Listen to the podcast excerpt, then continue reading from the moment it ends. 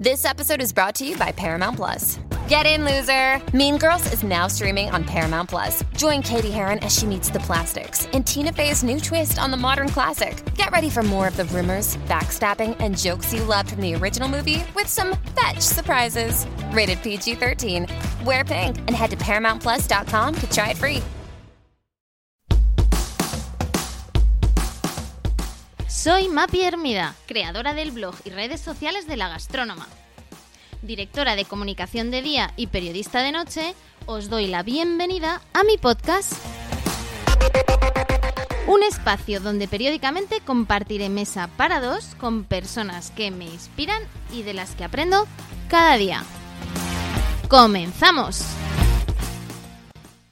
Hola a todos, en este nuevo capítulo de mi podcast seguimos hablando de gastronomía y periodismo y hoy os traigo a un gran referente, a Marta Fernández Guadaño, periodista y economista a la vez y que charlará con nosotros de estas dos grandes eh, pasiones. Hola Marta. Hola, ¿qué tal estás? ¿Qué tal? Bueno, decía que, eres economista de, formación y periodista de, profesión, eh, que como dices en tus redes sociales es tu, tu, plan B, eh, tu plan eh, dedicarte a la, a la, profesión periodística que llegó después de la, de la economía. Así que compartimos ambas pasiones, escribir y comer. Eh, Marta, eh, recuerdo que bueno, nos conocimos hace muchísimos años, más de 10. Eh, yo creo que trabajaba por aquel entonces en la comunicación en, el grupo L'Oreal.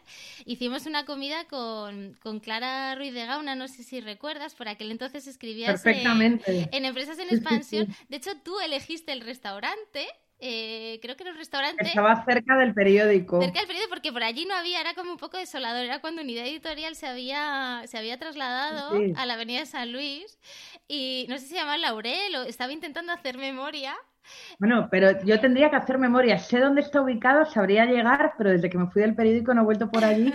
Sí, tenía un nombre tipo Laurel o era en una callecita que cortaba la... donde estaba Unidad Editorial. Sí, sí, nos habíamos mudado igual hacía tres años o así, y estábamos como empezando a, intentar ubicar algún restaurante que estuviera medio bien por la zona y eso, sí, sí, sí, sí, seguro que Fuimos con Paco Leo también. Paco Leo, Clara Ruiz de Gauna y yo, yo creo. Efectivamente, sí, no, y la verdad es que en ese momento ya nos trasladaste tu, tu pasión por la gastronomía. Ya por aquel entonces hacías la, la sección de, de restaurantes.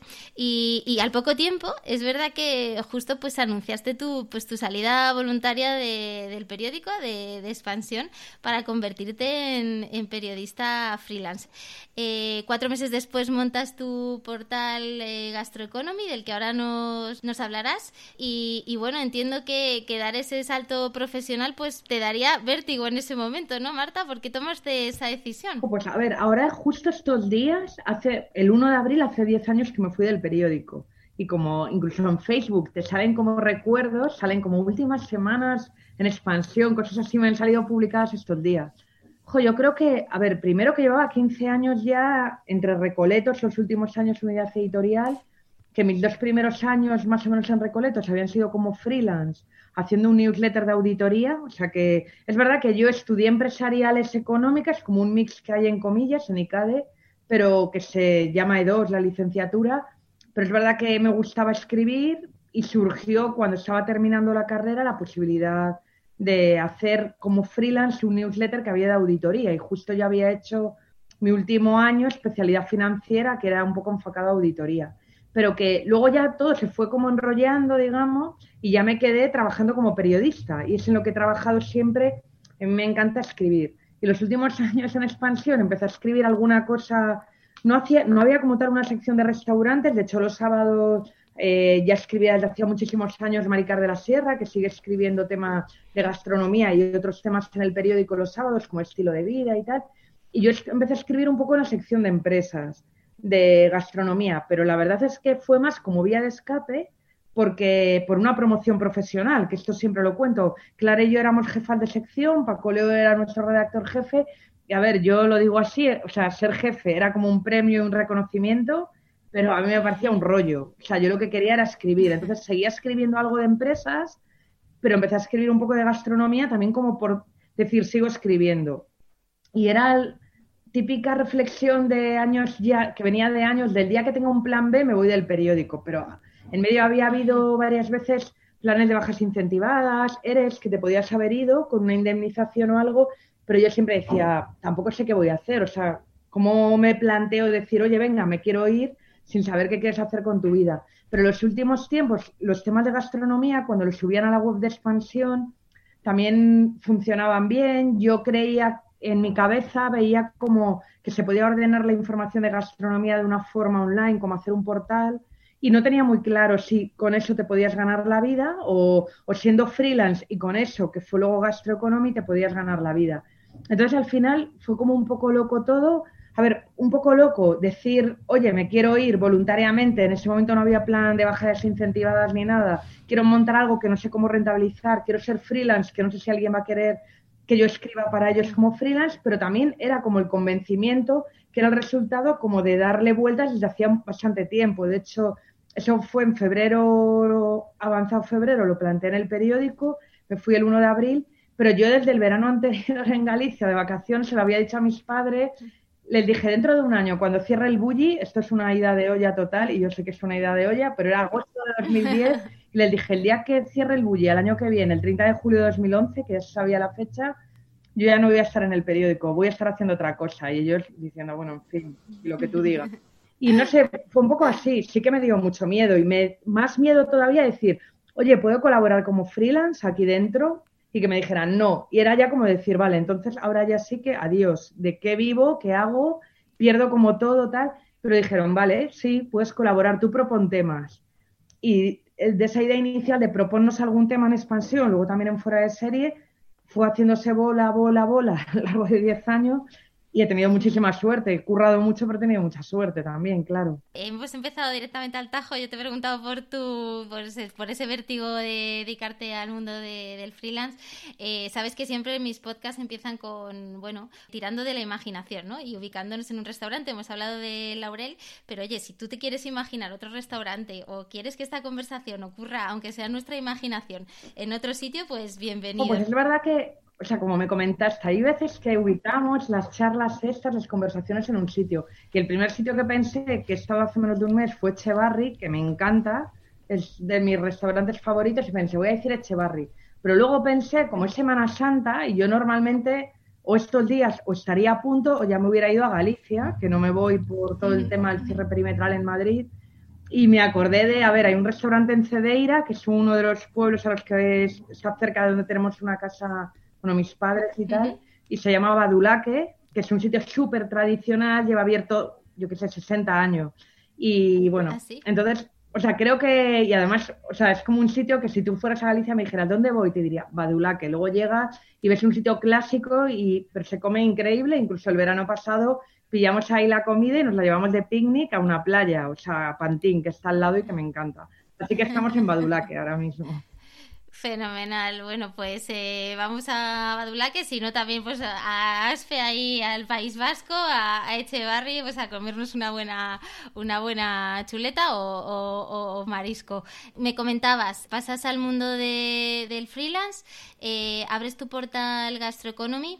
Entiendo que los primeros momentos serían complicados. Bueno, de, tú ya tenías un ecosistema, una red creada y una solidez sobre todo como periodista en el mundo de la hostelería y de la gastronomía, pero ¿cómo empiezas ese proyecto? Porque al final no dejas de ser una emprendedora. Sí, o sea, primero es verdad que hice como varios planes de negocio con Gastroeconomy, imaginándome distintos escenarios, que alguno era mucho, mucho más ambicioso del que luego apliqué o decidí que era en plan, pues tengo que coger a dos personas, alquilar una oficina, tal. Mira, al final, y diez años después ha seguido así, yo sigo trabajando desde casa, creo que es súper cómodo y estoy feliz así cuando necesito algo como un diseñador, un informático, incluso alguien que escriba algo que me ayude, pues lo cojo como freelance, igual que yo soy freelance en otros medios. Y el modelo económico y de rentabilidad de gastroeconomía, diez años después, a ver, sigue siendo una duda. No pierdo dinero porque los gastos son muy pequeños, los ingresos son sobre todo banners de publicidad que no influyen en los contenidos, me he resistido a un montón de cosas que a lo mejor, pues marcas o lo que fuera, te planteaban cosas con las que yo no me sentía a gusto. Siempre la lucha esa de no es un blog, es un portal de información, porque lo veo como una, como si fuera un periódico, una revista, pero online.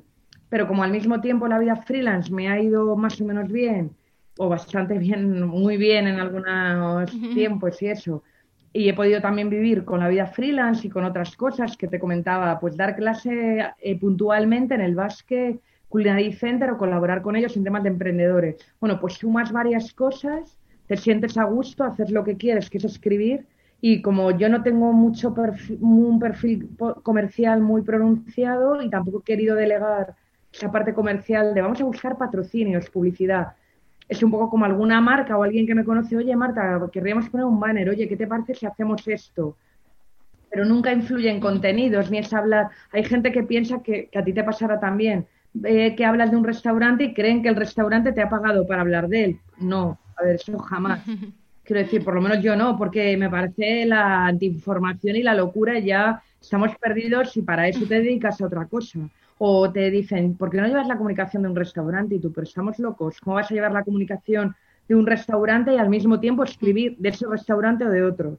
Eso ya sería si te pasas al otro lado. Pero no sé, o sea, yo estoy a gusto y más o menos puedo comer y ya está, ¿sabes? O sea, que no me puedo quejar.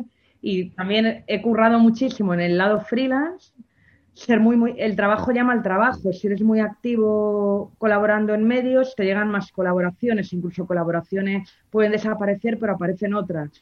Tienes que ser trabajador y si lo eres, creo, pues oye, ya te buscarás de una forma u otra la vida, ¿sabes? Es muy curioso, Marta, porque yo eh, soy muy friki, como sabes, también del mundo de la gastronomía y la restauración, al cual le tengo pues muchísimo respeto, ¿no? Y a personas como tú que tienen una solidez, ¿no? Y que se han dedicado a ello, ¿no? Porque al final para mí pues no deja de ser un, un hobby al que le dedico pues el poquito tiempo, ¿no? Personal que, que me queda. Y me hace mucha gracia porque desde, desde hace tiempo, y ahora estoy en plena mudanza, eh, tengo eh, recortes de, de, pues cuando de, determinadas reseñas, ¿no? A veces cuando cuando escribes de un restaurante o de gastronomía o de tendencias, ¿no? Que las iba recortando porque yo estaba suscrita a Expansión, entonces empezaba como el periódico al revés, ¿no? Abría el periódico al revés porque siempre estabas como al, como al final, ¿no? Entonces miraba el, el restaurante del que, del que solías escribir y yo decía, jo, qué nivel de, de, de, de, producir, ¿no? Porque luego te leía, me compraba el fuera de serie y te leían el fuera de serie. Eh, eh, a veces había críticas, bueno, casi todos los días publicadas en tu portal. Eh, en casi todos los suplementos de unidad editorial siempre leías Marta Fernández Guadaño, ¿no? No sé si te pasa a ti, a, ti también, ¿no? Pero como los que somos también periodistas, yo muchas veces cuando voy a leer un artículo siempre miro a ver quién lo ha escrito, antes casi de, leer el artículo, ¿no? Entonces era como que siempre vi a Marta Fernández Guadaño en Yodona, Marta Fernández Guadaño, pues eso, ¿no? En, en, expansión, en tal. Y, y es verdad que eso al final te lo has currado, o sea, echas muchas horas echas muchas horas y yo he recibido mails tuyos muy tarde por la noche también. No sé si es que tienes el horario cambiado. O sea, he hecho muchas horas. Es yo era muy trabajadora ya antes. O sea, quiero decir que con una nómina, con un horario dentro de expansión, yo echaba un montón de horas. A ver, siendo freelance, he hecho más horas todavía. Pero es verdad que, o sea, creo que sí te gusta y a mí, y también un poco como que el plan B para mí no fue tanto decir, me voy a dedicar a la gastronomía porque es mi pasión. Bueno, pues a mí me encanta comer y por lo tanto me gusta ir a restaurantes y por lo tanto, por la parte empresarial, decir quién es el dueño, quién está detrás, qué negocios tiene, y ese restaurante se vende, quién lo puede comprar, qué tendencias hay, qué tipo de locales abren, me encanta. Pero es verdad que también lo que más me gusta por encima de eso es escribir. Y yo quizás lo que peor llevaba siendo jefa era que a lo mejor no tenía todo el tiempo o yo no era capaz de tener el tiempo que también podía ser, de ser a la vez jefa y a la vez escribir bastante. Entonces buscaba ratillos tal, pero yo decía, jo, yo sería feliz solamente escribiendo. A ver, esto luego, gente que me conocía de esa época, incluso Clara a lo mejor, me diría, o sea, ahora ya por fin te dedicas a escribir, pero de verdad, o sea, te has pasado como mucho más allá de lo que pensabas, porque al final sí que ha habido momentos que he escrito un montón, que a lo mejor, o sea, sobre todo a lo mejor era expansión fuera de serie, con frecuencia Metrópoli, la revista del mundo, yo dona muy puntualmente, Telva muy puntualmente, yo qué sé, alguna cosa fuera de unidad editorial, no lo sé. Es verdad que yo sacaba horas de donde no las tenía. También es verdad que si durante el día he estado liada yendo a algo o de viajes, si de noche me tengo que quedar escribiendo, me quedo escribiendo. Estoy un poco nocturna escribiendo a veces. Es el momento en el que te dejan de llegar mails o te deja llamar gente. También digo que eso era más capaz de escribir más por la noche antes que ahora. porque también se nota, eres más mayor y necesitas dormir más.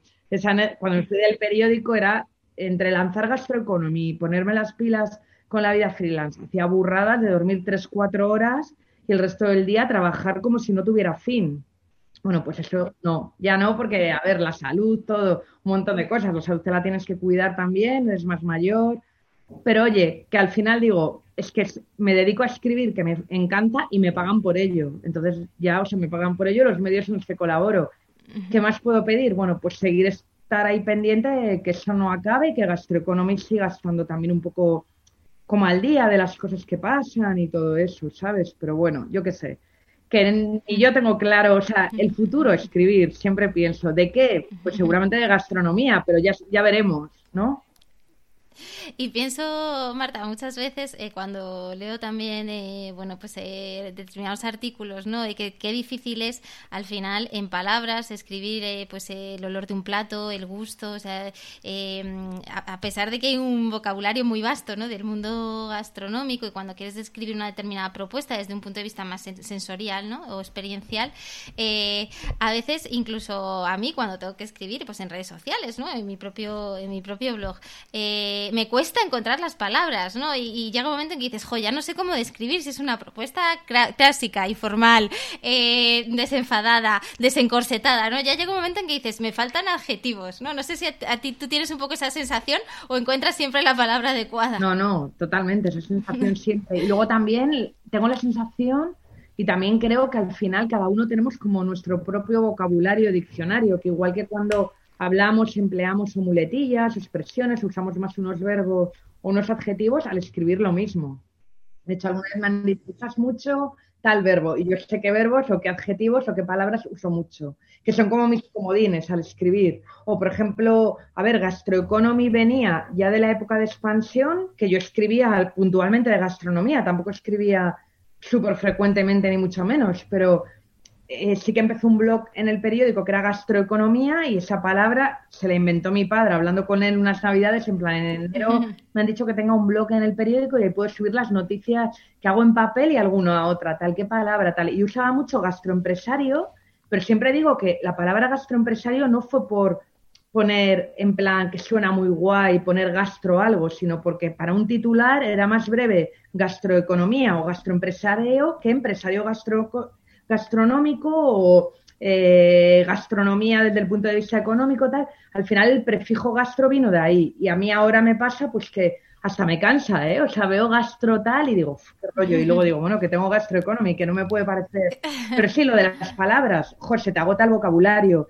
Y también algo interesante es que seguro te pasa que no el día que estás más despejado o más o tienes más tiempo, estás de vacaciones, te va a salir antes un texto que el día que dices solo tengo una hora o media hora para hacerlo porque no me da la vida para más y lo tengo que hacer corriendo y no voy a poder. Y a lo mejor lo haces más rápido ese día, en media hora, en una hora, que el día que dices, qué bien, tengo un día entero y en cambio no te centras, estás más, divagas más, o sea que no hay un días que has dormido súper poco, te puede salir un texto muy bueno, días que has dormido un montón te puede salir un texto terrible. O sea, no hay como una regla a la hora de escribir. O un día estás más inspirado, no sabes por qué, otro sí, te salen mejor las palabras esas que tú decías.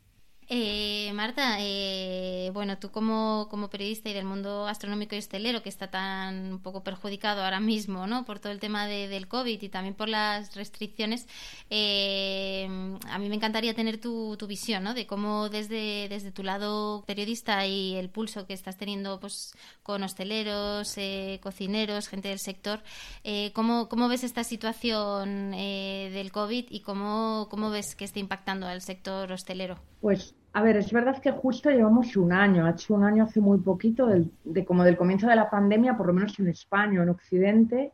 Y, o sea, yo sí que pensé, cuando el año pasado empezaron a cerrar los restaurantes, ya la semana del 9 de marzo, aunque el cierre fue a partir del 13-14, que lo que venía era, a ver, súper grave y que no era algo de 15 días, sino que era algo mucho más largo, porque era un virus que nadie conocía, todo el mundo se estaba contagiando, la gente estaba súper, la gente que se ponía, lo pillaba en ese momento además, yo creo que todavía fue como más potente, o en Madrid lo vivimos de una forma, yo creo como muy, jo, no te digo dramática, yo he tenido la suerte de que no le ha pasado, toda mi familia está bien, no nos ha pasado nada a nadie, pero sí que es verdad que, hombre, fueron un par de meses ahí, o sea, pues bastante inciertos en todos los sentidos.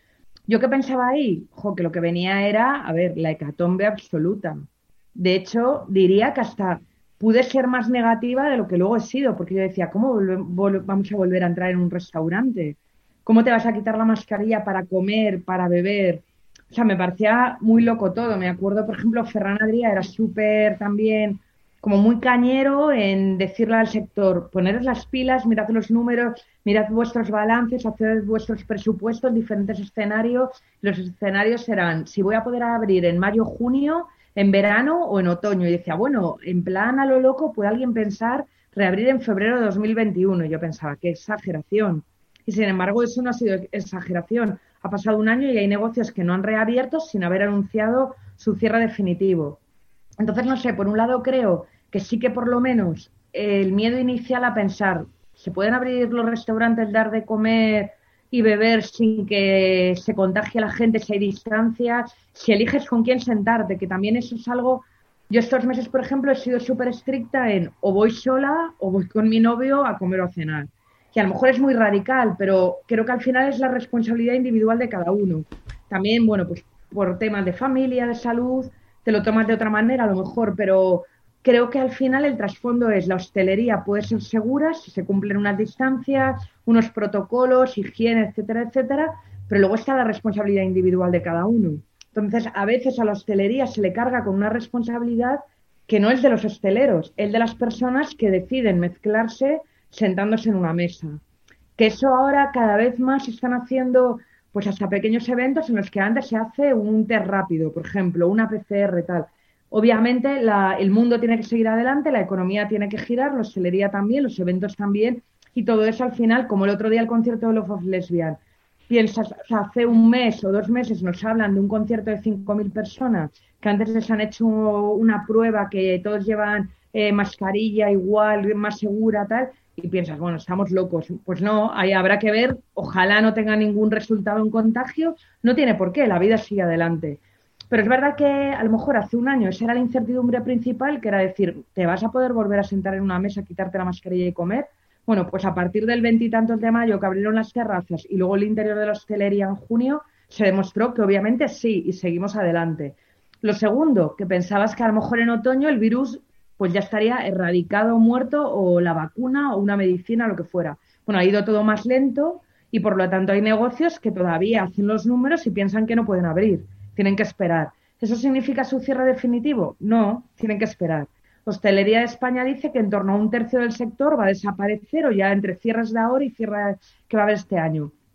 Pues es probable. Mi percepción es que ha habido menos cierres de los que podíamos esperar hace un año, que era un panorama súper negro. Pero es verdad que, claro, todavía ahora los hosteleros, hablando con ellos, empiezan a devolver ICOs, tienen que, hay que ver qué pasa con los ERTES más allá de mayo si se prolongan o no. Una vez que pasen los ERTES, si alguien tiene que reducir plantilla, cómo lo puede hacer, si se puede o no se puede, si por no eh, poder despedir, no poder devolver ICOs, no poder pagar alquileres, tienes que estar en preconcurso de acreedores o directamente declararte en concurso de acreedores. o sea, hay una serie de escenarios que todavía están súper sujetos a incertidumbres que no son controlables. Depende del ritmo de vacunación, si la vacuna va a funcionar o luego va a tener que haber más otra especie de recuerdo de las vacunas por el tema de nuevas cepas tal. Digamos que estamos en un momento que en un tema además que estuve contigo en un foro, la planificación es imposible a largo plazo, casi lo es a corto plazo. Y justo ahora estamos en un momento que la alta cocina está reabriendo y la hostelería está reabriendo, porque hace un mes y medio o un mes al revés, estaba cerrada la mayoría de la hostelería en España. En Madrid tenemos una excepción, pero Castilla y León, Cantabria, Asturias, eh, Cataluña, o cerrada o con unas restricciones brutales. Entonces, ahora mismo, eso por un lado. Y por otro, que hablo mogollón, perdón. No, es, tu espacio, tu entrevista. Yo solo pregunto, ya sabes el rol que jugamos las periodistas. Ahora me encanta estar del otro lado. No, pero, o sea, por otro lado, es verdad que dentro de toda esa incertidumbre de decir, hace un año igual llegas a pensar, ¿y esto va a desaparecer? ¿O solamente vamos a poder comer comida a domicilio? Todo eso se despeja, fenomenal, abre la hostelería, se demuestra que la hostelería puede estar abierta.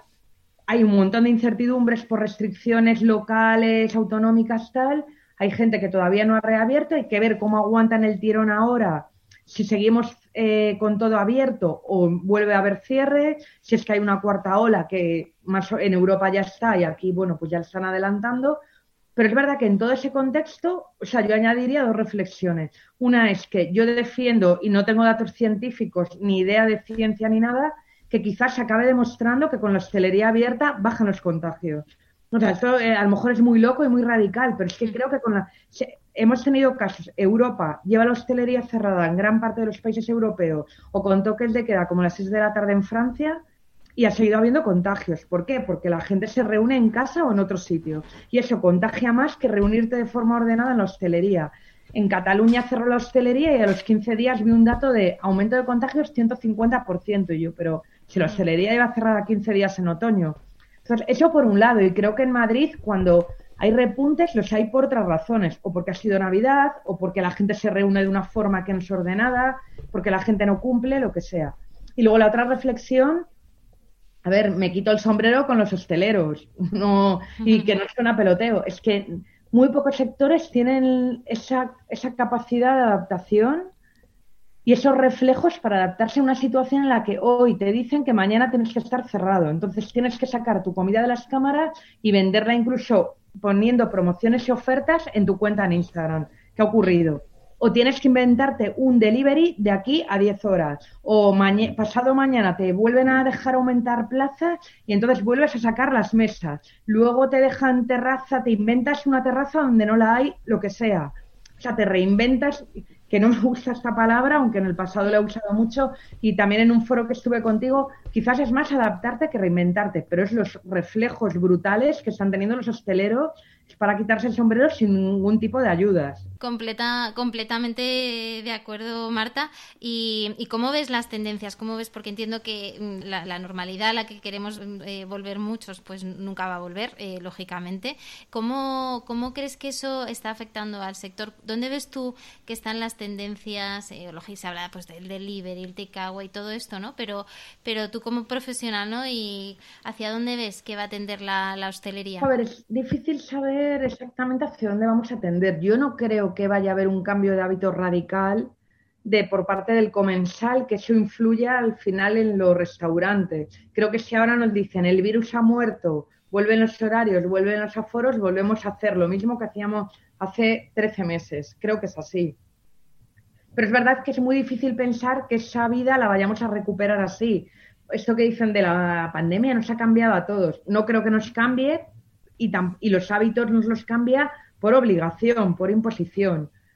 Pero sí creo que al final todos, igual que los hosteleros se vuelven flexibles, los clientes también. Hay como una idea que es un poco como que el cliente ha salido del restaurante, entre comillas, pero no ha dejado de ser cliente de la hostelería, no ha dejado de ser tu comensal.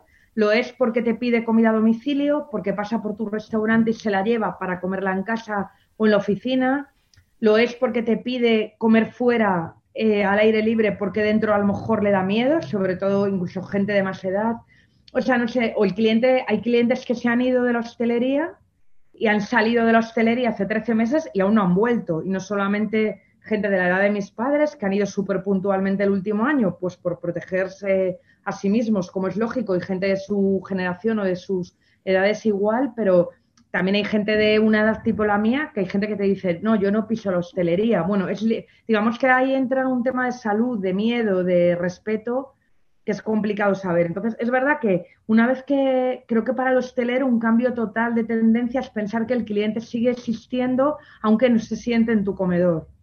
Y que tú a lo mejor le puedes atender de otras formas. Y a lo mejor esas otras formas ya no es solo un delivery que hoy me pido por una aplicación esta tarde para cenar, sino porque pido una caja de comida a Nacho Manzano eh, y me llega desde Asturias porque Cristina Oria vi que el otro día, aparte del delivery que tenía ya y de que vendía en toda España productos, digamos, envasados, ahora ya los platos de su carta los está vendiendo en toda España como un delivery de largo alcance. Entonces, el delivery, por supuesto, ya está asentadísimo. Hace un año era fast food y puntualmente algo más, en plan casual, comida saludable Ahora mismo el delivery forma parte de, digamos, delivery o takeaway, ¿eh? que puede ser que tú digas, oye, prefiero no hacer delivery, sino que la gente venga aquí a por mi comida, ¿vale? Pero luego ya ese, esa línea de nuevo canal de comercialización de, la, de tus platos, de la comida, va más allá de que tú lo mandes hoy a través de una aplicación. Es que tú a lo mejor puedes mandar una caja de los snacks dulces de disfrutar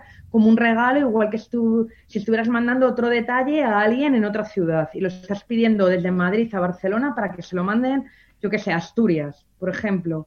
Y, y cada vez hay, veremos más como formatos de comida que aguantan una fecha de caducidad superior a comerlo hoy mismo para comer o cenar, que tienen más días de margen y que además son capaces de viajar con un radio de alcance o muchos más kilómetros o un radio de entrega mucho mayor.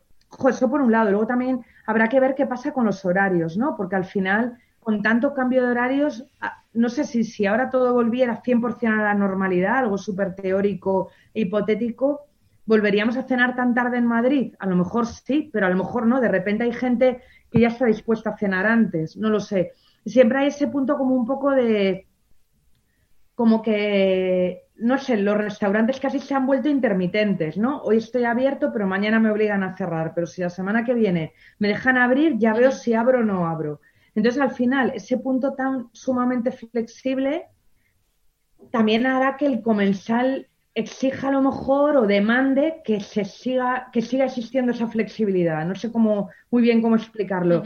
No sé si eso será así o si será algo como que pasará de largo y ya estará, no lo sé. El tema del aire libre, ¿no? También, como, oye, si puedes comer al aire libre, hasta si es en un huerto, como lo de Huerta de Carabaña que hizo el verano pasado, fenomenal. Y luego otra cosa muy interesante para la alta cocina. Con la alta cocina, depende de en qué zona de España, eh, digamos que tenía una dependencia enorme del cliente internacional, del foodie internacional que se cruzaba el mundo para venir a Mugarich, a lo mejor aquí queda costa. Y como el foodie internacional no puede venir ni va a poder venir todavía en tiempo, salvo contadísimas excepciones, de repente dices, vale, y ahora me tengo que ganar al cliente local, que es el que antes nunca venía, pero que no sé si es que me interesaba a mí o no, pero yo veía que si en Mugarich el 80% del cliente era internacional, ¿va a venir el cliente local ahora a verme o no? ¿Qué tengo que hacer para que venga el cliente local a verme, digamos? Entonces, no sé si al final quizás vivíamos como tan a lo loco todos antes, antes se decía, yo no paraba de viajar, a lo mejor hasta marzo del año pasado. Y ahora de repente estás más aquí, te da más tiempo a pensar en lo que estás haciendo aquí. Pues a lo mejor a muchos cocineros o hosteleros que estaban también con un foco mucho más global, internacional, incluso por la repercusión en la lista 50 Best, por ejemplo, pues de repente dicen, oye, que lo que tenía aquí al lado no lo, estaba ignorando, entre comillas, pero no eh, por desprecio, sino porque estaba con un enfoque mucho más global, porque llevábamos años pensando que lo importante es que la economía fuera global, el cliente fuera global, nuestros negocios fueran globales, y de repente sí, lo siguen siendo, pero ahora el único que puede venir a sentarse en tu mesa es el cliente local, y a veces tan local como esta Semana Santa, el de tu comunidad autónoma, o en algunos sitios el de tu provincia. Entonces todo cambia. No sé. Sí, no, no, es, es, increíble y es verdad que yo entiendo que para la alta cocina es especialmente un reto, ¿no? Porque la experiencia que tú disfrutas en, el restaurante va más allá de lo que es la, la, propuesta del plato, ¿no? Y que, y que esa atmósfera, ese ambiente, ¿no? Pues el, el paisaje que tú tienes en Echevarri, de lo, del monte y, el verde, pues eso es que es indescriptible y yo creo que no, no lo puedes sustituir, ¿no? Con un, con un delivery por mucho que quieras, ¿no? Entonces esa capacidad que tienen es verdad de transformación eh, ha hecho que también otros... Eh, hosteleros pues directamente renuncien a su estrella, ¿no? Y digan, pues mira, yo voy a hacer un concepto más, me voy a dedicar al negocio real, ¿no? Pasa con Dani García, por ejemplo, con la gran familia mediterránea, ¿no? Que dices, joder, al final era un gran chef que tenía ahí que ganó sus tres estrellas y decide reorientar su, su negocio, ¿no? Y hacerlo mucho más amplio y democrático. Otro, otro ejemplo con, con todo el tema de las Dark Kitchen, ¿no? Que a mí la primera vez que me dijeron la palabra Dark Kitchen era como, pero ¿y eso qué es, no? Y ahora dices, madre mía, es que realmente hay restaurantes que no, que no tienen ni siquiera restaurante, ¿no? O sea, es difícil como, al principio me costaba como interiorizarlo, de, pero ¿y dónde está el restaurante, ¿no? Y, y yo creo que también otro gran reto quizás la digitalización, Marta, que no sé cómo ves tú eh, ahora mismo a lo que se enfrentan los hosteleros, porque tienen tela, ¿eh? O sea, y al final estás hablando de, de un sector que, que, bueno, que están, pues, lógicamente, los, los grandes restauradores, pero luego tienes eh, España, que es un país muy de bar, muy de barra, ¿no? Y muy de, del día a día, del que abre su persiana y que, y que esos, esos eh, negocios pues tienen un gran reto por delante. No, sí, yo creo que igual que este último año hemos hablado muchísimo de gestión. El otro día en HIP, Ferran Adrià, por ejemplo, insistió muchísimo en gestión, gestión, gestión. Lleva insistiendo un año, sigue con ello y él lo dice por su experiencia del pasado por admitir que muchas veces ni siquiera se, ellos o en el bulli o en negocios que rodeaban al bulli dedicaron la suficiente atención a la gestión.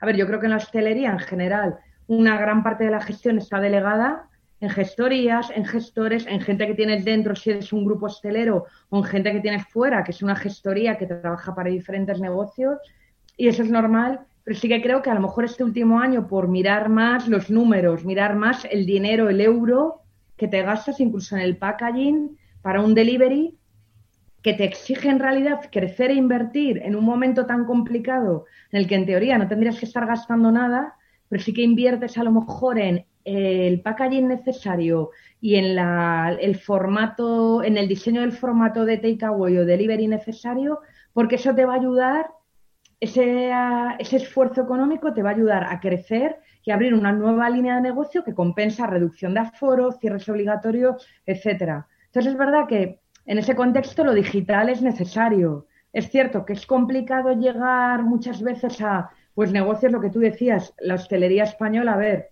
yo escribo mucho de pues alta cocina, estudias Michelin, pero obviamente la mayoría de la hostelería española no es eso en absoluto, son negocios medios que son casas de comidas, bares, barras, negocios más clásicos o modernos, pero de unos chicos jóvenes, algo pequeño tal. La digitalización ayudará, en teoría, a mejorar la gestión. Lo que creo es que lo complicado es decidir por dónde vas en lo digital, qué aplicaciones utilizas que te ayuden realmente a llevar bien tus números básicos y que no te vuelvan loco el cruce de un montón de programas, aplicaciones que también puede llegar a ocurrir eso, que al final te haga menos eficiente, pues, que se consiga el objetivo contrario, ser menos eficiente por un exceso de uso de aplicaciones o programas que en vez de ayudarte en la parte de gestión por digitalización, te digitalizas muchísimo, pero no estás elevando tu eficiencia.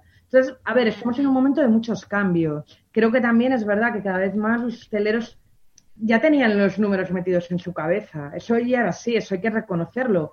Me da igual, aunque te digan, yo por la cuenta de la vieja hacía el cálculo tal. Bueno, pero su cuenta de la vieja era su presupuesto, su balance. Y eso era tan respetable como casi las finanzas personales que llevamos cada uno y sabemos más o menos lo que tenemos, lo que nos falta, lo que sea. Pero no sé, o sea, creo que estamos en un momento, o sea, obviamente de cambio y que habrá que dar relevancia a toda esa parte y darle muchísimo a la cabeza y que por supuesto en la gestión y en lo digital, si encuentras alguna herramienta que te ayude a hacer más eficiente incluso la información, ¿no? Si tienes información de tus clientes, eso también se puede eh, convertir en eficiencia y en rentabilidad. En el tema de delivery, claramente. Si tú puedes controlar un poco eh, toda la información de tus pedidos, eso te ayuda a tomar decisiones y a ver si merece la pena invertir para crecer un poco más o tienes que pararte o cómo tienes que reconducir tu delivery o rediseñarlo o quitar eh, referencia del delivery. Es verdad. Y aparte que yo creo que el delivery o el takeaway, o sea, ha llegado para quedarse, pero va a convivir con el negocio tradicional de abro la puerta y que entre quien quiera o quien quiera si tengo terraza se quede fuera. Es necesario que convivan las dos cosas, yo creo. Volvemos a tu lado de periodista, que me he quedado con ganas de hacerte alguna preguntita más, Marta. Em, me encantaría saber cómo eliges los temas, eh, porque bueno, al final y con este boom que ha habido, ¿no? De, tendencias de restaurantes, ¿no? Que parece que, que todo este bombardeamos con notas de prensa, ¿no? Al final, eh, ¿dónde ves los pitch informativos y cómo, cómo seleccionas también en base, supongo, a las fuentes que tienes?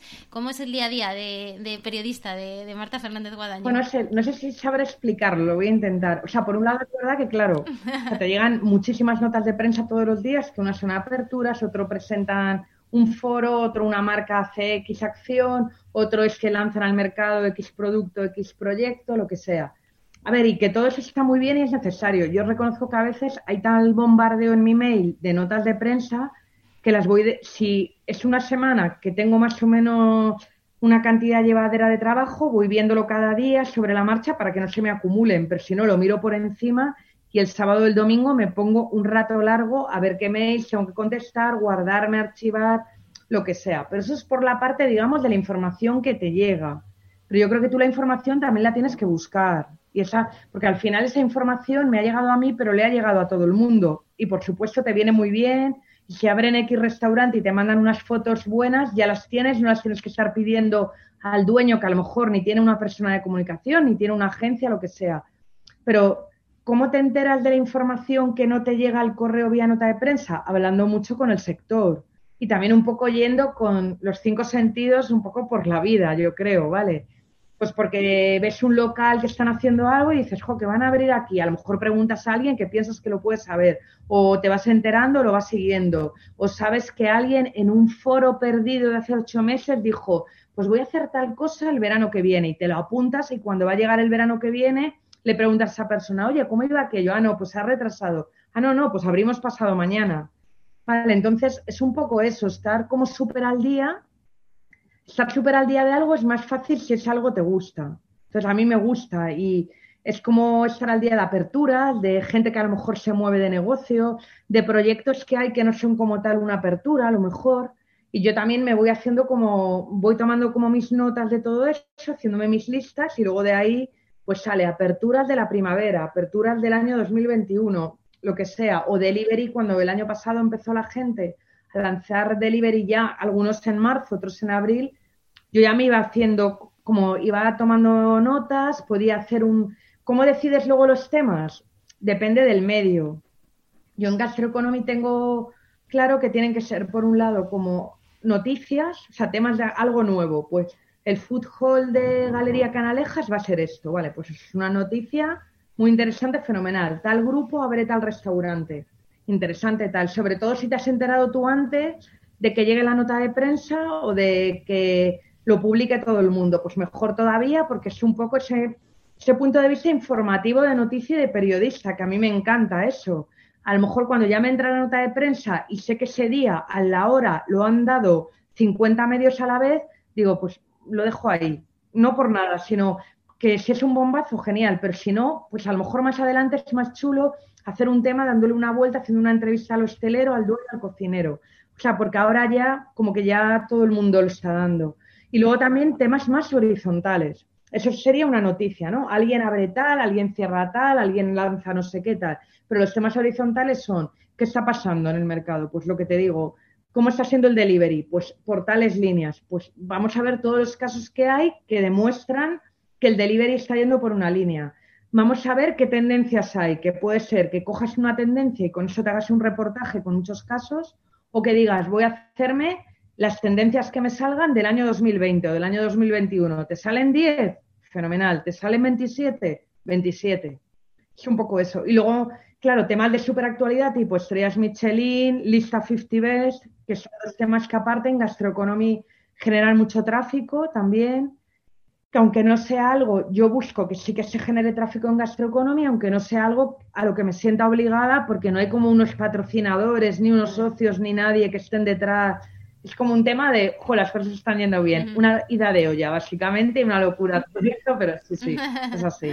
Mi siguiente pregunta iba precisamente por, por ahí. Eh, ¿En el periodismo tú crees que existe realmente independencia? ¿Se puede ser, se puede ser 100% honrado con la información que uno, que uno publica? Si no quieres no me lo respondas, pero... No, no, sí, me encanta este tema. Me encanta, me encanta. O sea, yo intento ser honrada. Es verdad que la independencia total o la objetividad total nunca existe en el momento en el que encima estamos hablando de algo como comer, donde va a haber unos gustos personales que se van a mezclar. Yo, por ejemplo, mm. aunque haya hecho reseñas de restaurantes en medios como Fuera de Serie o en Expansión, yo considero que en mi vida he hecho crítica gastronómica y espero no tener que hacerla, solo que me obligaran en algún medio para poderme ganar la vida. Quiero decir, no me veo capaz de puntuar un restaurante. porque ahí entra Aunque muchos piensan que eres crítica gastronómica, quizás está bien, está bien diferenciarlo, ¿no? Porque a mí también muchas veces, como tú eres crítica gastronómica, digo, Dios me libre. No, total, sí, sí. Pero además que no es ya decir, es que no quiero serlo tal y que suene como. No, es que no me veo capaz de ser crítica gastronómica. Y diría más, que no me interesa mucho, pero porque creo que puedo haber. Hablo de que abre Barracuda MX, el nuevo proyecto de Roberto Ruiz, en el local donde se va Luma, Meeting tal, y para mí lo chulo es contar la noticia de que Roberto vuelve a, a tener un restaurante en Madrid que se asocia con Alex del Escondite, que abren en tal local que estaba no sé qué, que Barracuda es diferente a lo que tenía antes que era punto .mx, eso es lo chulo. Luego aparte voy a ir a probarlo.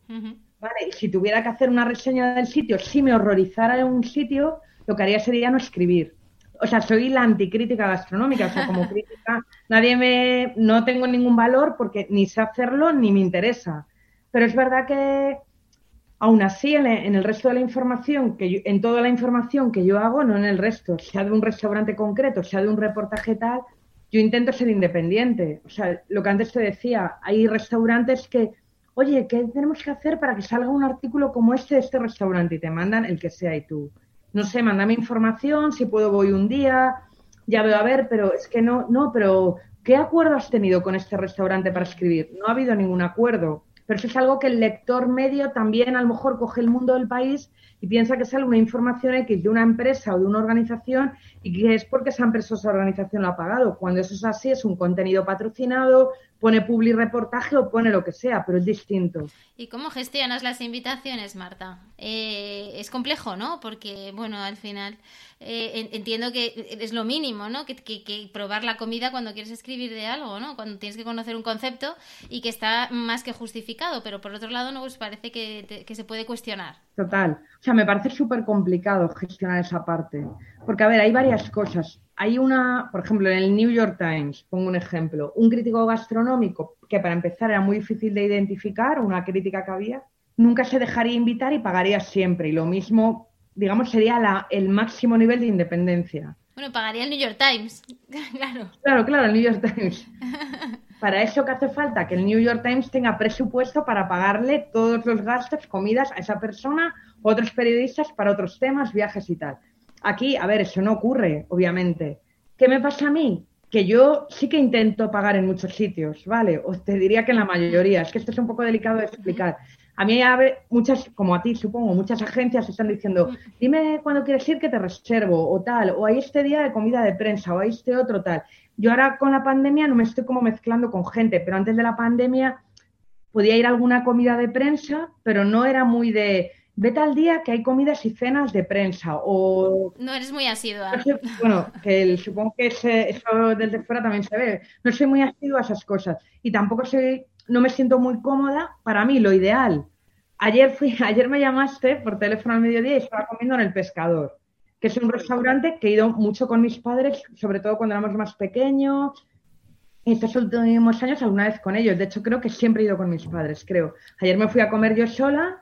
Por supuesto, no te conoce nadie de nada.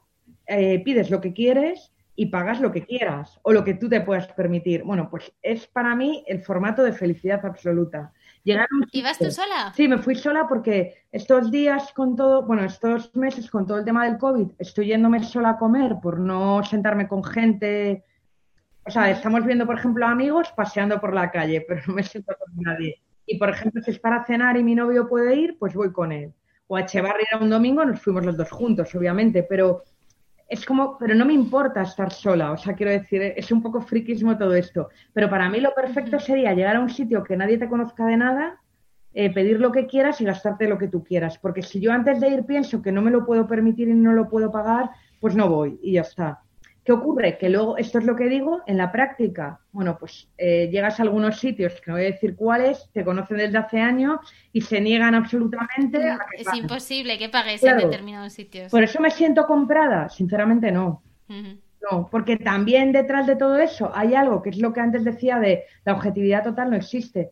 Con los años hay gente que también te puede coger cariño, pero no es porque tú les hayas estado dorando la píldora o diciendo lo maravillosos cocineros que son o lo guapos que son, sino porque al final también se entabla una relación de confianza porque creo que te ven profesional en tu forma de trabajar y al verte profesional en tu forma de trabajar y ver que tú has sido respetuosa o que a veces puedes ser exigente pidiendo una información, lo haces por el bien de esa información o del medio para el que escribes, pero como que tampoco te estás casando con nadie, yo creo.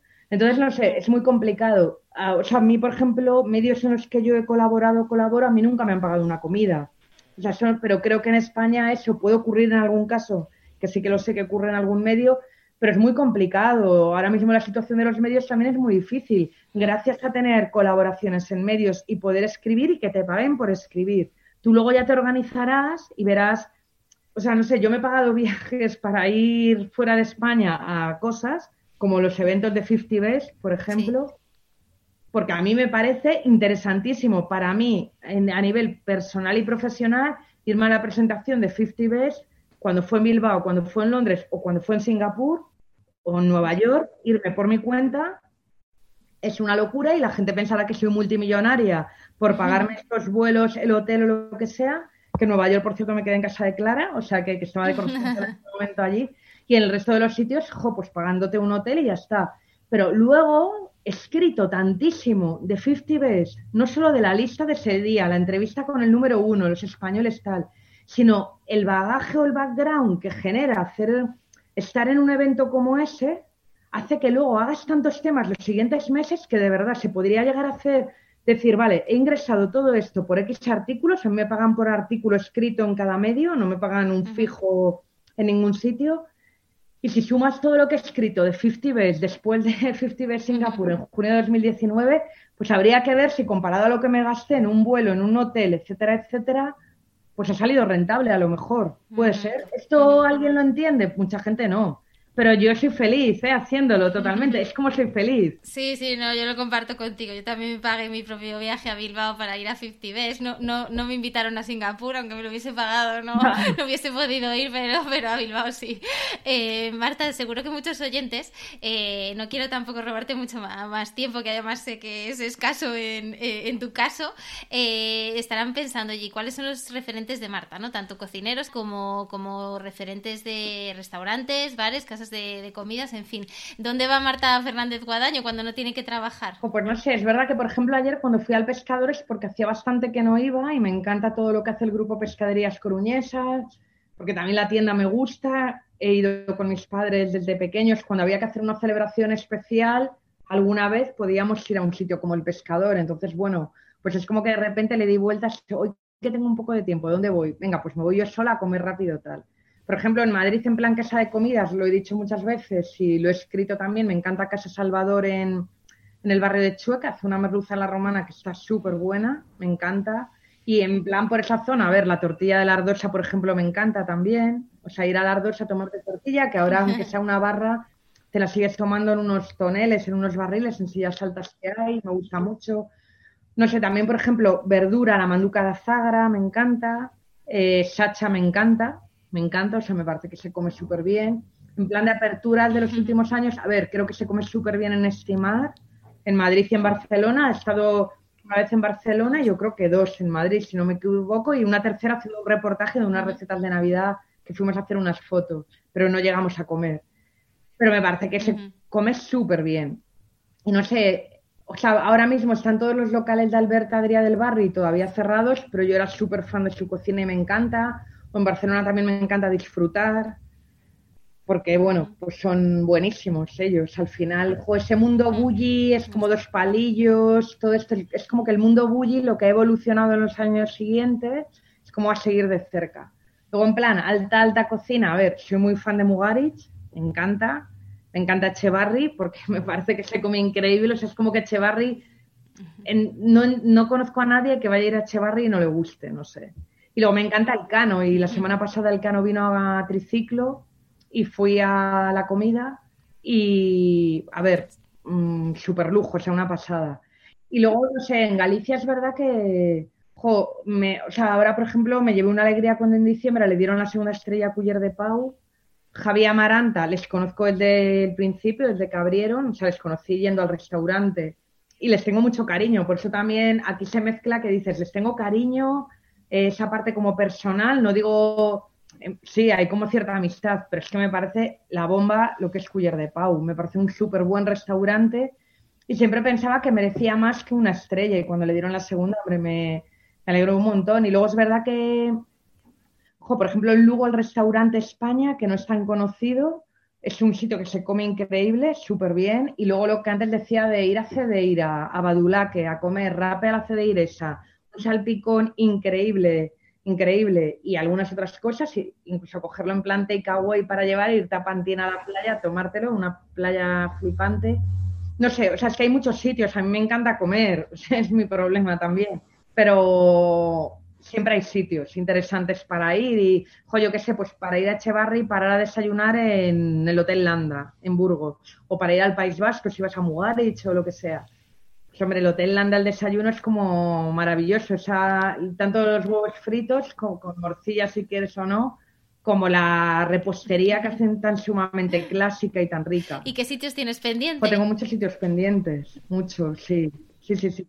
No sé, ahora por ejemplo, no he ido al nuevo Hortensio, que tengo que ir, al nuevo local de Hortensio, tengo que ir, así de aperturas recientes, ah, bueno, eh, o sea, no, no tanto como que, que sea en plan decir, es que acaban de abrir, hay que ir corriendo, algo así, pero por ejemplo, me gustaría volver a Farmacia de Guardia, que es de los de Irado de Aleña, en Pontevedra. Fui al principio cuando abrió, Farmacia de Guardia está en Malasaña y lo tengo como apuntado para volver pronto. Por ejemplo, eh, hay un gallego que se llama Taberna Garelos que aún no he ido y me han hablado varias personas y me apetece ir.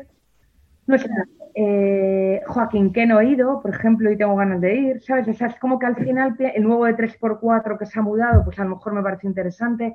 Es como que al final también sin querer vas acumulando algunos que no es que hayan abierto exactamente ahora, están todo el rato abriendo sitios nuevos. Ahora dentro de nada yo creo que abre en Madrid Barmanero, abre el Gran Café Santander de Grupo Cañadío.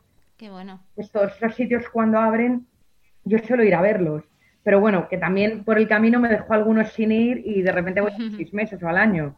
Bueno, pues nada, habrá, habrá que ir. Marta, no puedo cerrar la entrevista sin preguntarte por alguna anécdota que entiendo que te habrán pasado 150.000 eh, eh, con chef en restaurantes, eh, pues en ponencias, en tus clases en el Basque Culinary Center, no sé. Eh, me encantaría cerrar al menos con, con, una, con una anécdota de, bueno, pues de tu, de tu trayectoria en este mundo de periodista y, y. Pues verdad que me cuesta, ¿eh? Porque no sé si son anécdotas, es que o sea, no sé, pero sí, no sé, a lo mejor alguna vez en un sitio que abrió hace unos meses me fui por mi cuenta a comer y estaba allí comiendo y tal, y detrás de mí había como una columna y yo, y yo fui muy prontito a comer, como a la una, una y pico. Y detrás de mí había una columna y estaba viendo como una reunión, ¿no? Y era como gente de comunicación eh, hablando con esa persona que le iban a llevar la comunicación y tal, y le estaban explicando a qué periodistas iban a llevar allí y tal, no sé qué. Joder, es verdad que dijeron mi nombre, y yo decía, pero es un poco extraterrestre, ¿sabes? Pobrecillos, ¿eh? Porque, o sea, encima me ¿Y les interrumpiste? Son muy majos. No, no, no les dije que lo había oído, espero que me digan esto y tal, tampoco decir el restaurante ni nada. A ver, qué pobrecillos, pero yo decía, a ver, estamos un poco locos en que le vendan a este pobre que ha abierto un restaurante y yo no lo digo de verdad, o sea, Vamos, dicho y hecho, no, mira, te, estamos teniendo que venir Marta, está aquí. No, no, sí, sí. luego, claro, se pusieron de pie y me vieron, claro, sí, sí, y hablamos. Lo que pasa es que ellos no sé si sabían o no que yo lo había oído y tal, pero a ver, que el trasfondo de todo es decir, que da igual que vaya yo o vaya X, de verdad, que lo importante es que el cliente esté. Lo importante es hacer algo que funcione y que el cliente vaya y repita mucho. Que a veces se. Joder, eso lo digo de verdad, se sobrevalora y sobredimensiona el valor que puede tener un artículo, un periodista, un crítico, un, hasta una estrella a veces, o un 50 Best, o, que claro que tiene efecto, pero que al final, o sea, hay un montón de negocios que me encantaría conocer, que no he pisado en mi vida en Madrid o en España, que se comerá increíblemente bien, pero no te has enterado que existe y nunca has ido. Y les está yendo fenomenal y en su vida han salido ningún artículo ni en ningún periódico. Pero no sé. No, y luego en Echevarri hace un mes fue Jo, yo llevaba dando la matraca desde hace unos meses, en plan, el sitio que más me apetece volver es Echevarri, porque tal, porque igual, porque me encanta y habíamos estado en enero del año pasado. Y mi novio se apuntó en lista de espera un día por apuntarse y me dijo, mira, tal, me ha apuntado, era un miércoles. Y el sábado por la mañana me llama para un domingo, se apuntó para comer y me dijo, oye, que me han dicho que ok, que, o sea, que reserve ya metiendo los datos de la tarjeta y todo, que mañana hay sitio. Yo, ¿en serio? Sí, sí, venga, pues vamos a ir de vuelta en el día. A ver, y que yo a Víctor Arguinzoniz le conozco y le tengo bastante cariño. Y eso, llegamos y moja el sumiller, nos ve y nos dice, nos ve llegar y dice, pero ¿tenéis mesa? Es que no hay mesa. Y dije, sí, sí, sí, es que tal. Ah, vale, vale, pero entonces luego Víctor al final, pero, o sea, no puedes avisar que ibais a venir o algo. No puedes avisarme, ¿no? a ver, no. Claro, era como. Y, además cuando empezamos, no, es que hemos venido en coche, comemos y nos volvemos a Madrid. Y era todo como, pero, o sea, seis fatal de la cabeza, de todo, pero yo qué sé, que. Jo, que también, bueno, pues eso, que, jo, que es gente a la que tienes cariño, te tienen cariño a ti, y hasta piensas, jo, voy a llegar y hasta le va a hacer gracia o le va a hacer ilusión. No sé si es una anécdota o no, pero yo qué sé. Y nada, o sea que al final no quiero dejar de, con toda esta locura de, pues eso, colaboras en varios sitios, tienes como visibilidad, Gastroeconomy también tiene como visibilidad, tal. Oye, no quiero dejar de disfrutar de lo que hago y me encanta. Entonces, bueno, pues ya está, ¿sabes? Que, no es todo tan complicado. Hombre, yo entiendo que te asuste, ¿eh? Como estelero, de repente tener a Marta Fernández Guadaño en la mesa. Entiendo que te imponga respeto. No, de verdad que no, porque no, yo no hago crítica, en serio. Entonces, no, si un sitio no me gusta, bueno, pues a lo mejor luego no escribo de él o algo así, pero bueno, al final, no sé, supongo que cada uno enfoca un poco su trabajo, su carrera como quiere. Yo soy así feliz, no quiero dejar de disfrutar ni de escribir ni de comer, ni quiero dejar de poder ir a sitios y libremente decidir, oye, elijo cinco platos o 25 porque hoy tengo ganas de 25. ¿Quiero el menú de gustación o no? Hoy quiero la carta. Esa parte no la podemos dejar de, como de no la puedes perder, ¿no? Y sentirte como luego... Que entiendo que te pasará, Marta, que cuando vayas a sitios a veces te querrán sacar, ¿no? Y oye, prueba esto y prueba lo otro y es como, jo, es que yo venía a comer otra cosa, ¿no? O te, te, pasará a menudo también. Un poco salir doblado de tanto comer y todo. No, no, no, que no, no, eso no. Bueno, yo creo que hemos hecho un repaso, trayectoria profesional, personal, eh, eh, contexto COVID y sobre todo pues el, el compartir juntas eh, pues algo como, como son nuestras dos pasiones, ¿no? Periodismo y, gastronomía. Agradecerte el haber compartido este ratito conmigo, tu profesionalidad, tu sinceridad, transparencia y, sobre todo, pues como decía, ¿no? Tu pasión por, por este mundo tan, tan bonito y al que eh, le deseamos mucho, mucha fuerza y mucho, mucho ánimo porque está en un momento complicado. Sí, totalmente. La verdad es que muchísimo ánimo a todo el mundo porque hay que pensar que también de esto, o sea, se saldrá antes o después, a lo mejor aún se tarda un tiempo, pero también en España nos encanta salir a la hostelería. Entonces, al final no es que digas, jo, pasa todo esto y entonces ya la gente se ha desacostumbrado a ir a tus negocios. Bueno, una parte puede hasta por edad, por salud, lo que sea, pero gran parte de la gente está deseando salir en sitios que han estado meses cerrados. En cuanto han reabierto, la gente sale como si lo necesitara totalmente sentarse en un bar.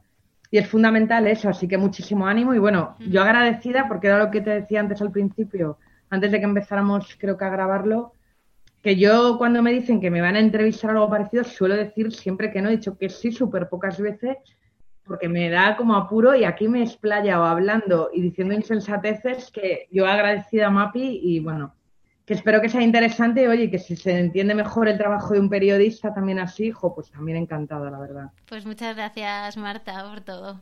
Gracias. Gracias.